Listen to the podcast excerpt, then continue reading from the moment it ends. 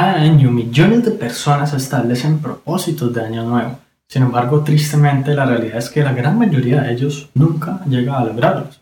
Vamos a ver cómo definir y alcanzar tus metas de año nuevo efectivamente.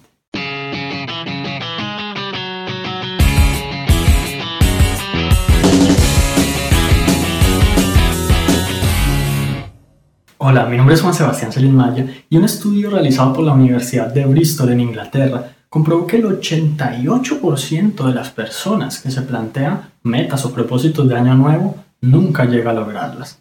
Y esto es lo que normalmente ocurre. Las personas se plantean un objetivo como por ejemplo ir al gimnasio, bajar de peso, incluso ganar más dinero y empiezan muy bien las primeras de pronto dos o tres semanas, este, arrancan motivados, trabajan juiciosos y posteriormente llegan como las ocupaciones, llegan las responsabilidades, vuelve como la rutina nuevamente, ellos recuerdan como de qué se trata la vida, al menos para ellos, y de alguna manera u otra se pierden como en tanto trabajo, en el día a día, y eventualmente sus metas se les olvidan, y eh, vuelve y llega diciembre, vuelve y llegan los momentos de reflexión y de pensar qué hice en todo el año, y pues vuelve y llega el momento en el que ellos establecen metas de año nuevo, porque este año sí las van a lograr.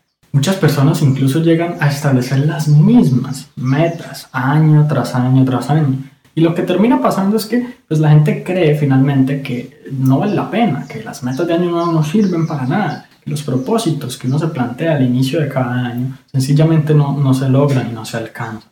O como dicen por ahí, mis metas para este año son lograr las del año pasado. Bueno, eso está a punto de cambiar porque hoy quiero compartir contigo cinco principios poderosos que puedes aplicar para efectivamente lograr tus metas de año nuevo y hacer que este año que, que empieza sea diferente para ti y puedas transformar tu vida desde hoy. Bien, la primera consideración que vamos a tener en cuenta es empezar cuanto antes. De hecho, ni siquiera dejar que llegue el año nuevo para empezar. Puede ser que incluso inicies en diciembre, los últimos días, o que no tengas que esperar como que llegue el año nuevo para plantearte metas y empezar a trabajar en ellas. Que no pienses, por ejemplo, si, si digamos hoy fuese 2 de enero, hipotéticamente, y el próximo lunes es el 5 de enero, pues que el próximo lunes empiezo, o que espero a que llegue tal cosa, o que luego de entrar de vacaciones inicio. Porque esta es una de las mentalidades más destructivas en cuanto al logro de metas. Es una mentalidad que vuelve como ideal un tiempo en el futuro en el que vas a poder trabajar en tus metas, en el que vas a poder hacer tus, tus sueños realidad y realmente las condiciones perfectas, el momento perfecto, el clima perfecto, nunca se va a alinear para que tú puedas lograr las cosas y si tú esperas todo el tiempo las circunstancias adecuadas, pues te vas a quedar esperando. Entonces lo ideal es que empieces cuanto antes y que no te plantees una fecha en el futuro, sino que preferiblemente esa fecha sea hoy o pues en el peor de los casos el día de mañana, pero que tengas todo preparado para iniciar cuanto antes. La segunda consideración es mantener tu lista de propósitos lo más pequeña posible. Incluso está bien si solamente tienes una meta o un objetivo grande para lograr en el año. Muchas veces las personas tienen metas, tienen tantas metas que cuando llega junio, julio, mitad de año, incluso fin de año, ya ni se acuerdan qué fue lo que escribieron en esa lista ya ni saben cuáles eran sus propósitos. Luego de que vuelven a analizar y vuelven a, como, como a pensar conscientemente en qué era lo que querían lograr, quizás se, se acuerden de lo, que, de lo que se plantearon en ese momento, quizás se les olvide para siempre. Aquí la conclusión es una sola. Para poder que recordemos nuestras metas y para poder que trabajemos en ellas es importante mantener esa lista compacta. Que tengas como máximo un objetivo o meta principal por cada área o aspecto de tu vida y no vas a considerar 15 aspectos de tu vida, sino máximo 3 o 5, como por ejemplo el tema de la salud, el tema de las finanzas, el tema de las relaciones personales, y que sean objetivos muy claros y muy concisos a lograr. Muy bien, la tercera consideración es adecuar esas metas de año nuevo a tus capacidades. Es obvio que en un año podemos lograr muchísimas cosas.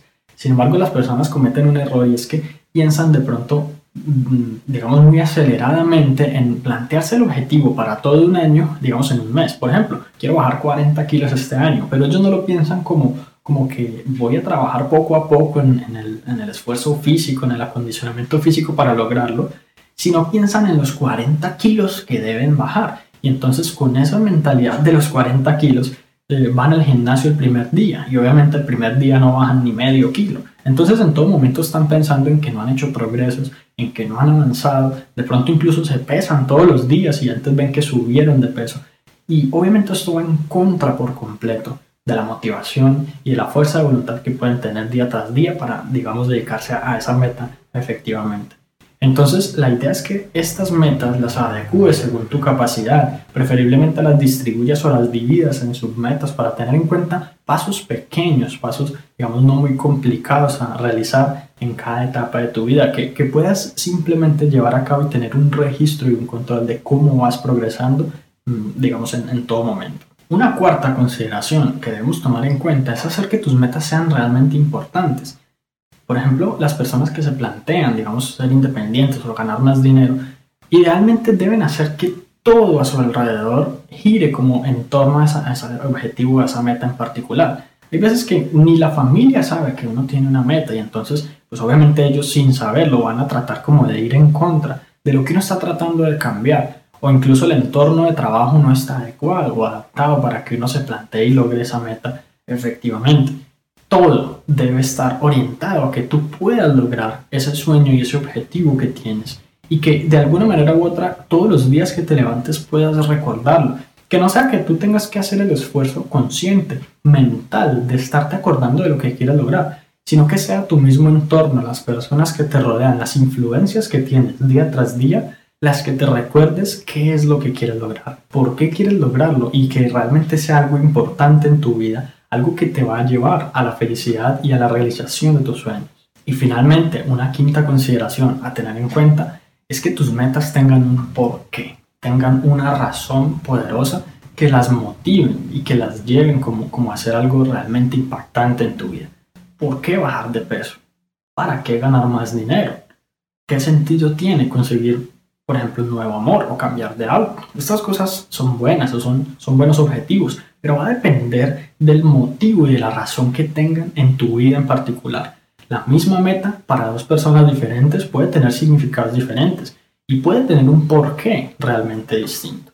Y a pesar de que para algunas personas ciertas cosas son importantes, para otras no. Y es posible que tú caigas en la trampa de fijarte metas solamente porque todo el mundo lo está haciendo, solamente porque los demás se fijan ese tipo de metas pero que realmente no tengan valor alguno para ti, que no representen nada positivo realmente en tu vida. Entonces, la idea es pensar conscientemente si eso es o no importante para ti, si eso es, tiene como un motivo, una razón o un porqué realmente impactante para ti y que te lleve como a un, estado de vida mucho más feliz y mucho, con, con mucha más autorrealización personal.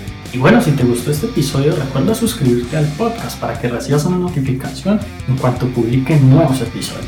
Y si conoces a alguien a quien pueda servirle esta información, entonces compártesela para que ellos también puedan mejorar sus vidas paso a paso.